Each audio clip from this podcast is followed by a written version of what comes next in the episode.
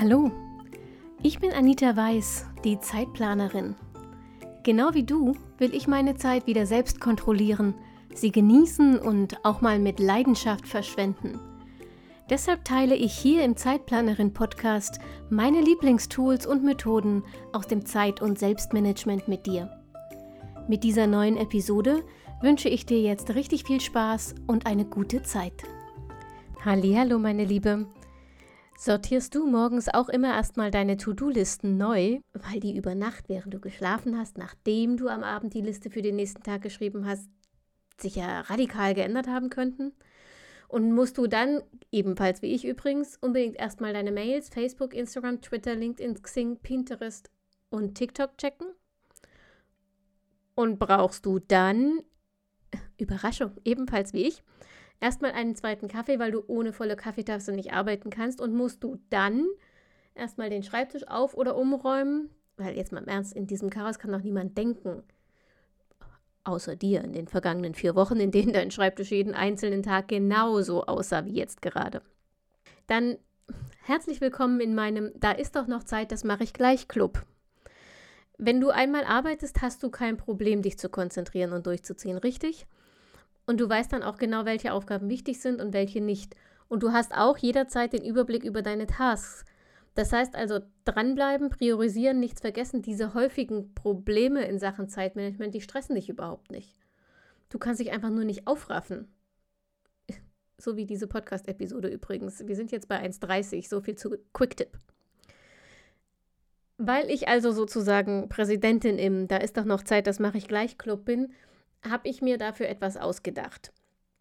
Wir werden dann zwar wahrscheinlich den Club bald aus Mitgliedermangel auflösen müssen, aber ich hoffe trotzdem, dass dieser Tipp auch dir hilft, nämlich meine 8-Minuten-Regel. Die 8-Minuten-Regel ist ganz einfach. Du verpflichtest dich, dich 8 Minuten auf deine Aufgabe zu konzentrieren. Wenn du danach immer noch keine Lust darauf hast oder dich lieber mit etwas anderem beschäftigen willst, nur zu. Du musst jetzt kein schlechtes Gewissen mehr haben, denn du hast die 8-Minuten-Regel ja befolgt. Warum acht Minuten und nicht fünf oder zehn? Weil ich mal irgendwo gelesen habe, dass wir nach einer Unterbrechung acht Minuten brauchen, um uns wieder in unsere Aufgabe hineinzudenken und neu zu konzentrieren. Also dachte ich mir, dass das auch fürs Anfangen gilt und tatsächlich für mich klappt das großartig. Wenn ich mich acht Minuten zusammenreiße, bin ich in den meisten Fällen so im Thema und im Flow, dass ich weitermachen will. Und ganz ehrlich, wenn nicht, habe ich es zumindest versucht und bin acht Minuten weiter in der Aufgabe als vorher. Das Problem ist, äh, habe ich mal irgendwo gelesen, ist halt jetzt irgendwie keine ganz seriöse Quelle. Ich kann aber beim besten Willen nicht mehr sagen, woher ich die Info mit den acht Minuten habe. Die einzige aktuell viel zitierte Studie, die ich dazu finde, spricht davon, dass wir etwas mehr als 23 Minuten brauchen, um nach einer Unterbrechung zu unserer Aufgabe zurückzukehren. Als ich das das erste Mal gelesen habe, ähm, war das ein echter Schockmoment, denn jetzt mal im Ernst, 23 Minuten, da habe ich schon keine Lust anzufangen. Das klingt aber nur, nur dann so lange, äh, bis man sich die Ergebnisse der Studie genauer ansieht, denn gemeint ist damit nicht der Zeitraum, den man wirklich braucht, um sich wieder zu konzentrieren, sondern es geht darum, dass man sich nach einer Unterbrechung immer weiter ablenken lässt. In dieser Studie gingen die Teilnehmer nach der Unterbrechung nämlich erstmal zwei anderen Aufgaben nach, bevor sie sich wieder ihrer Ursprungsaufgabe widmeten. Und das dann eben erst nach 23 Minuten. Wenn es aber nur darum geht, in diesen Mini-Flow zu kommen, also sich wirklich auf eine Aufgabe einzulassen und Konzentration aufzubauen, funktionieren die acht Minuten für mich großartig. Aber wie gesagt, ich kann im Moment jedenfalls dazu keine belastbare Quelle finden, deshalb ähm, empfehle ich dir, teste dich ein bisschen aus. Vielleicht brauchst du zehn Minuten oder vielleicht brauchst du auch nur sechs ähm, benutze meine 8-Minuten-Regel als grobe Richtschnur und finde deine eigene ähm, Minutenregel für den Konzentrationsflow. Egal wie viele Minuten du nimmst, halt sie nach Möglichkeit einstellig. Aber diese paar Minuten, also diese acht Minuten, schaffst du immer. Egal worum es geht und egal wie groß die Ablenkungen sind. Für acht Minuten, ganz im Ernst, da steht dein innerer Schweinehund nicht von der Couch auf, um dich abzuhalten. Die Hürde ist also so niedrig, dass du darüber tanzen kannst, statt springen zu müssen.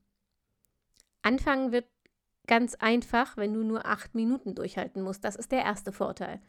Der zweite Vorteil der acht Minuten Regel: Acht Minuten reichen, jedenfalls bei mir aus, um so in die Aufgabe zu finden, dass Weitermachen leichter und bequemer ist, als aufzuhören und irgendwann nochmal anzufangen. Also sorgt die 8-Minuten-Regel bei mir fast immer dafür, dass ich die Aufgabe auch durchziehe. Vielleicht ist die 8-Minuten-Regel ja auch dein Zeitmanagement-Game-Changer für diese Woche. Wenn das so ist, freue ich mich über eine kurze Nachricht. Wenn es nicht so ist, freue ich mich auch über eine Nachricht. Im besten Fall, wenn du mir dabei auch noch verrätst, was dir stattdessen hilft, endlich ins Anfangen zu kommen. Lass die Nachricht gerne als Kommentar da unter www.zeitplanerin.de oder schreib mir eine Direktnachricht auf Facebook oder Instagram. Twittere mich an, heißt das so? Auf Twitter, egal. Du findest mich in den sozialen Netzwerken immer unter Zeitplanerin. Ich freue mich auf deine Nachricht und ich freue mich darauf, wenn du in der nächsten Episode wieder zuhörst. Bis dahin wünsche ich dir, genieß deine Zeit, mach das Beste daraus und wir hören uns. Ciao, ciao.